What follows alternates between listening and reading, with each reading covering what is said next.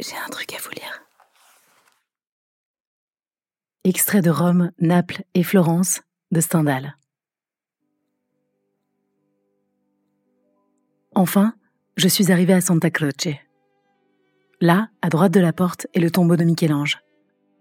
Plus loin, voilà le tombeau d'Alfieri, par Canova. Je reconnais cette grande figure de l'Italie.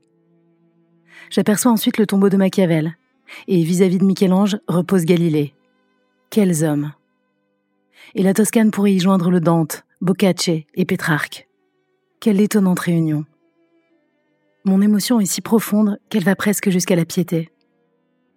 Le sombre religieux de cette église, son toit en simple charpente, sa façade non terminée, tout cela parle vivement à mon âme.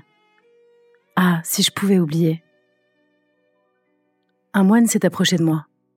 Au lieu de la répugnance allant presque jusqu'à l'horreur physique, je me suis trouvée comme de l'amitié pour lui. Je l'ai prié de me faire ouvrir la chapelle à l'angle nord-est, où sont les fresques du Volterrano. Il m'y conduit et me laisse seul.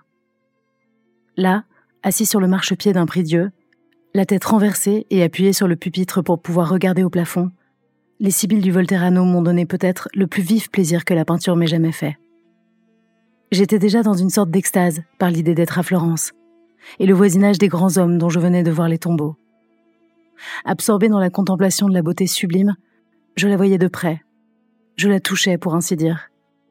J'étais arrivé à ce point d'émotion où se rencontrent les sensations célestes données par les beaux-arts et les sentiments passionnés. En sortant de Santa Croce, j'avais un battement de cœur, ce que l'on appelle des nerfs à Berlin. La vie était épuisée chez moi. Je marchais avec la crainte de tomber.